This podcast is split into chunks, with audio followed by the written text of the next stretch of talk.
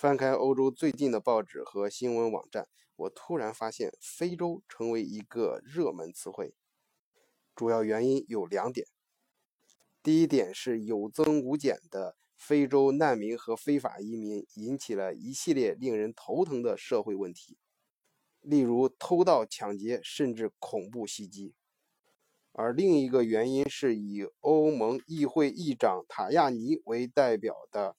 欧洲政要最近频频提出各种援助欧洲的计划，甚至被人总结为“非洲的马歇尔计划”。这绝对不是说说而已。二零一五年，欧盟企业在非洲投资三百二十亿欧元，占非洲外国直接投资总额的近三分之一。二零一六年，欧盟及其成员国向非洲提供了二百一十亿欧元。欧盟一向是发展援助款的最大提供方，显然这是两个相互矛盾的原因。那么，究竟是什么导致了欧洲对非洲难舍难分、又爱又恨呢？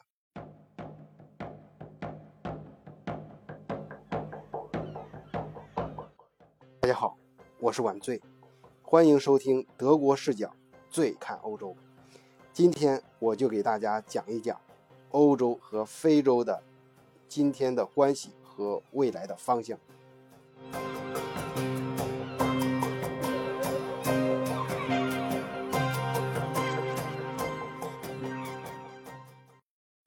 首先，我们来谈一谈欧洲对非洲的看法。更具体的说，就是欧盟如何去援助非洲。在嗯，欧洲内部主要有两种观点。第一种是欧洲投资银行行长霍尔最近制定的一份草案啊，想成他想成立一个专门的对非洲银行综合发放项目贷款。这种由银行操刀的做法，显然是把对非援助提高的提升到了一个新的层次。而另一派观点是由德国、意大利、西班牙和法国支持的一份马歇尔计划。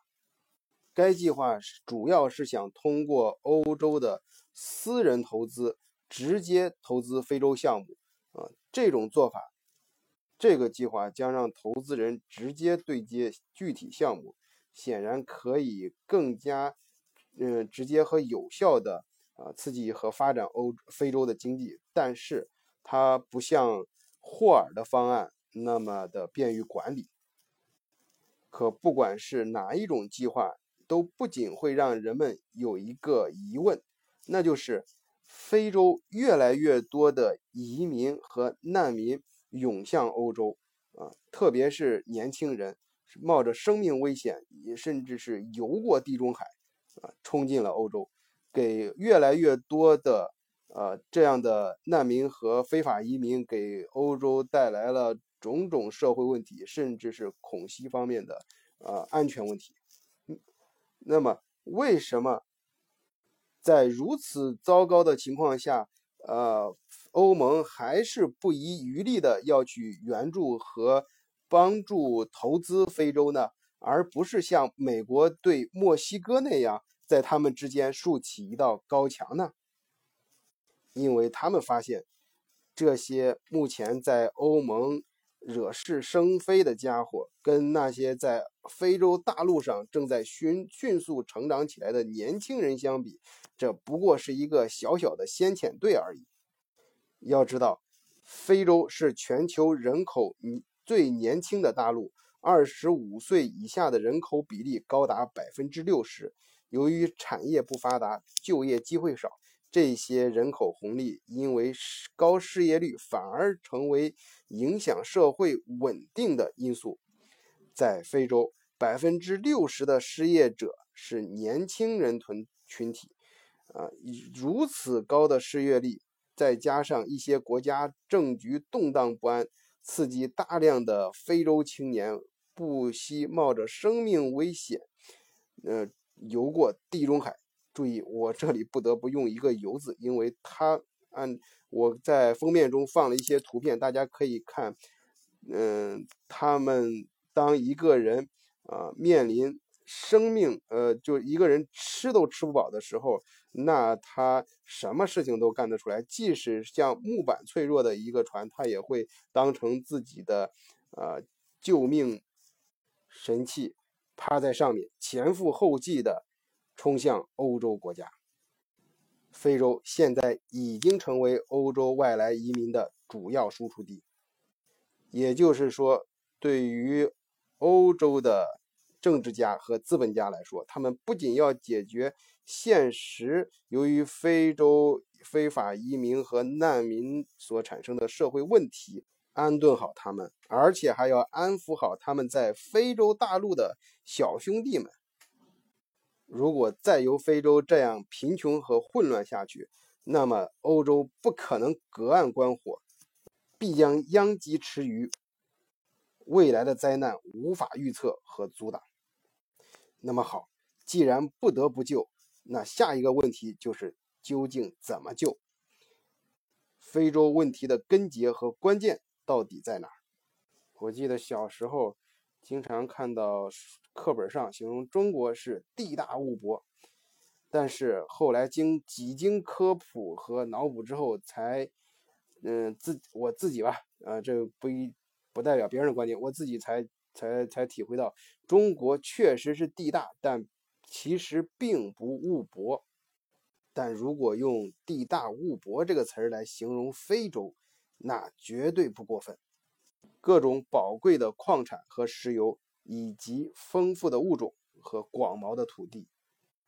所以有人这样调侃说：“上帝把最好的资源给了非洲，但却被他们弄成了世界上最贫瘠和混乱的地方。”可见，贫穷的根源根本不是缺少资源，而是一个好的政府。所以，无论是欧洲银行家们的霍尔方案，还是政客们的马歇尔计划，都必须寻找和当地政府合作的途径。正如刚果医生和活动家穆穆克维格说：“啊，如果发展援助不设前提条件，那可能经常会为专制独裁者铺开红地毯。”一些非洲的国家政府任由人民忍受饥饿和苦难，他们操纵选举，任意修改宪法，就像呼吸空气一样简单。所以，问题的根源并不是缺少资源或者人力，而是糟糕的政府。所以，事隔七年之久，啊，在就在本月二十九日，又又一次召开欧洲和。呃，不是欧洲联盟和非洲联盟的峰会，在这次会议上，欧洲人抛出各种诱人的方案和条件，啊，就是想引导和影响非洲的政府，让他们把非洲人民的注意力引到经济建设上来。而且这次会议的主题就是青年，主要指的是非洲青年。因为欧洲的政客和资本家们看得很清楚，啊，与其让这些年轻人以后到欧洲去为非作歹，倒不如给他们的政府投些钱，多搞些项目，把他们稳定在非洲的建设上。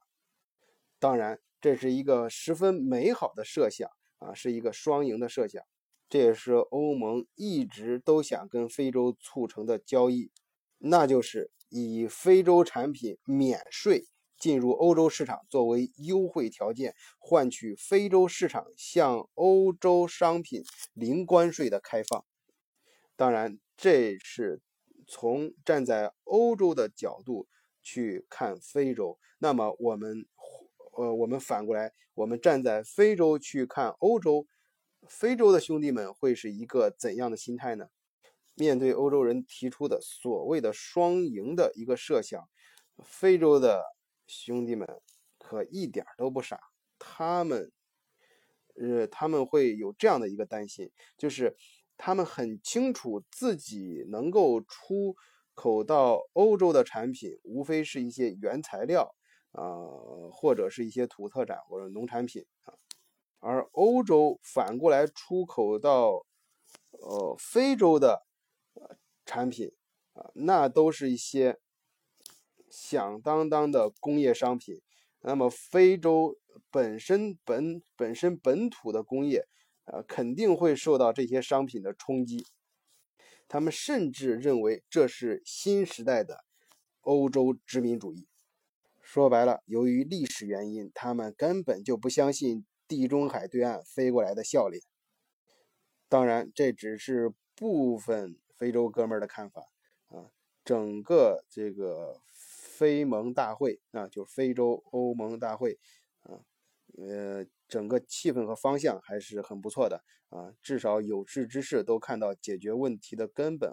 解决问题的正确方向还是啊，要本着互惠共赢、共同发展的思路，啊，通过一系列实实在在的项目和投资啊，让让欧洲人啊，嗯，逐步越来越多的赢得非洲国家人民的信任和支持。说到这里呢，今天。主要想想跟大家聊的啊，欧盟跟非洲的当今的关系和未来的一个呃方向，基本上就聊完了啊。我个人呢，呃，下面就是我个人嗯，关于这个事情呢，呃，突然又想到了另外一本书，很想跟大家稍微聊一聊。这本书的名字就叫《枪炮、细菌与钢铁》。它的副标题是《人类社会的命运》。这本书呢是美国加州大学医学院教授啊贾德戴蒙啊在一九九七年写的。嗯，当时呢这本书呃非常震撼啊啊，他也在一九九八年获得了美国普利策奖以及英国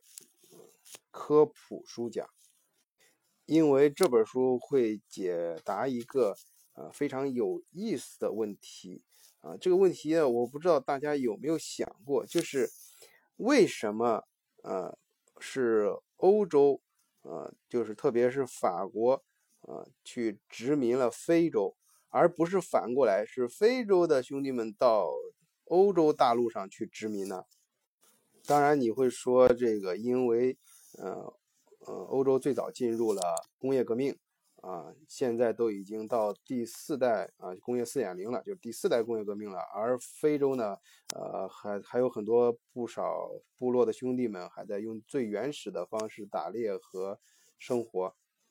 可是，我如呃，如果我们把历史尺度拉得更长一点，那么，你你你有没有想过，为什么非洲就没有产生这些工业革命呢？他们甚至就都没有进入农耕社会，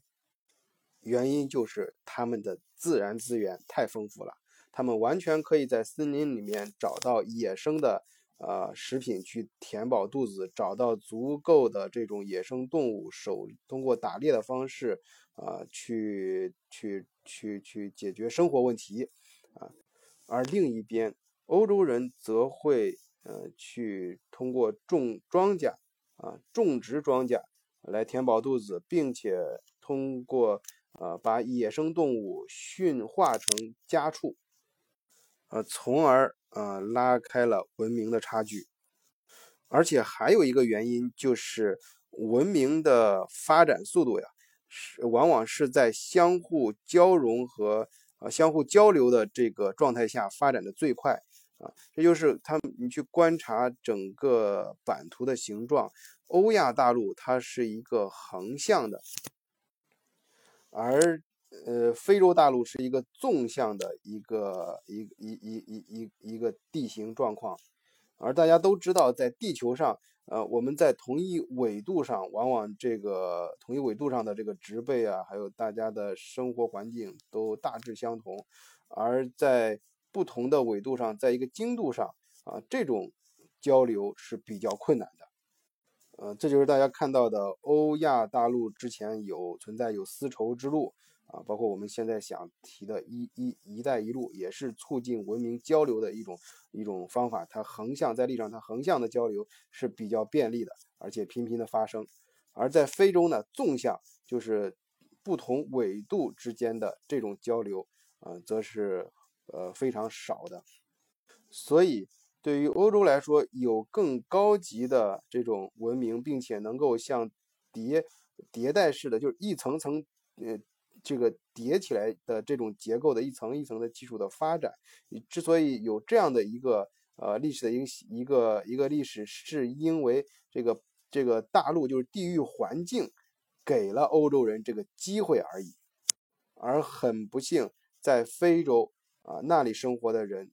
就没有这种机会。于是就发生了后来的呃这种殖民，但是他进而他进一步又讲到殖民的时候，嗯，有一个非常重要的武器就是枪炮啊，就是说殖民者可以甚至呃我们中国人非常有感触的这个鸦片战争啊，在这个呃他们的再往前推到更早，就哥伦布发现新大陆的时候，欧洲人就是用可能只有几百人的一个军团。啊，带着枪炮就可以打败一个呃上千万人口的国家，